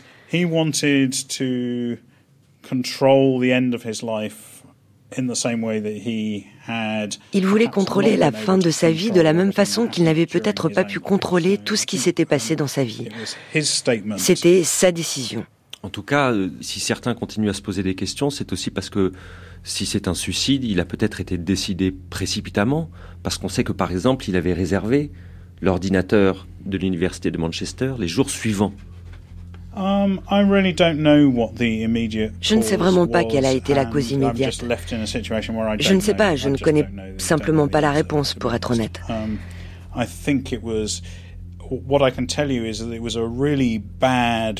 Ce que je peux vous dire, c'est que le week-end précédent, il faisait un temps affreux.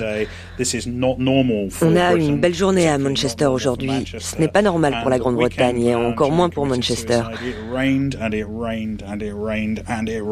Or, le week-end précédent, le suicide d'Alan Turing, il avait plu, il avait plu encore et encore. Um, et ça ne vous rend pas positif. Je ne dis pas que tout le monde se suicide quand il pleut, mais ça n'aide sûrement pas.